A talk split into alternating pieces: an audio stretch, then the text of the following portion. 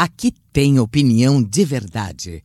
Alfredo Bessoff, com você nos assuntos que interessam ao Brasil. Saudações a você que nos acompanha todos os dias. Um bom e abençoado fim de semana e que você aproveite esse período de quarentena, esse período de isolamento social, para ver que a liberdade é o bem maior e lutar por ele é também o nosso compromisso. Aproveito para mandar um abraço em quem e para quem nos escuta em mais de 100 emissoras esparramadas por todo o Brasil.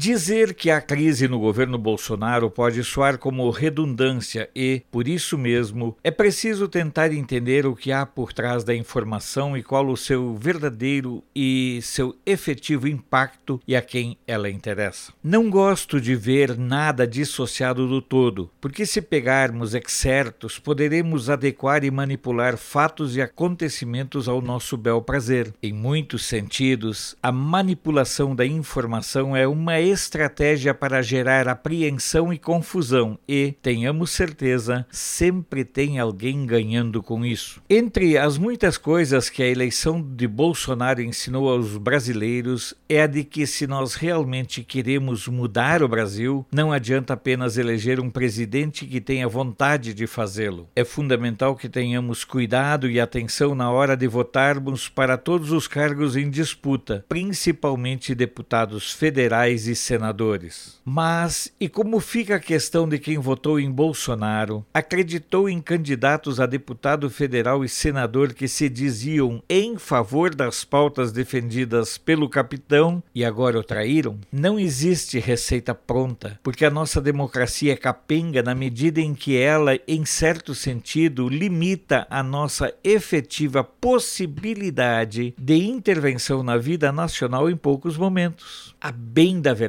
temos o direito de votar e orar, porque mesmo as manifestações de rua, a mobilização nas redes sociais e submeter políticos a constrangimentos em locais públicos têm alcance limitado, servindo muito mais como conforto espiritual, uma espécie de tirar o peso da consciência do que alterar o estado de coisas. O eleitor deveria ter o direito de caçar o mandato de quem andar fora do trilho, de quem não cumprir o que prometeu, uma espécie de recall do voto, mas para isso será necessário que se implante o voto distrital. É um sonho? Sim, mas já ensinou minha saudosa mãe que o que nos torna capazes de enfrentar as agruras da vida é termos sonhos dos quais nos alimentamos, não necessariamente para que se tornem realidade. Mas, voltando ao episódio Sérgio Moro, que dominou as redes sociais e certas fontes de notícias durante a tarde e noite desta quinta-feira, eu creio que vale a pena pensar. Na minha visão, Moro não tem o perfil de político, uma vez que é parte da formação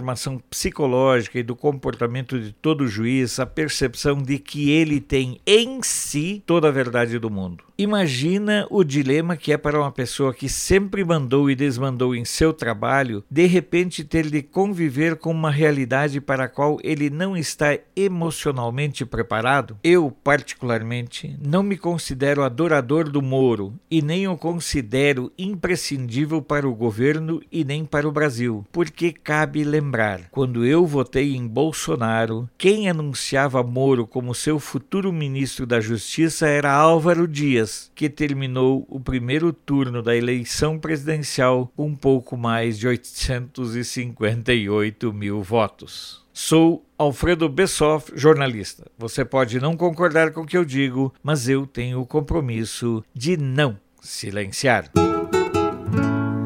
Esse foi Alfredo Bessoff, direto de Brasília. Apoio Feira dos Importados, o maior centro de compras da capital federal, onde você encontra de tudo em um só lugar. Até a próxima!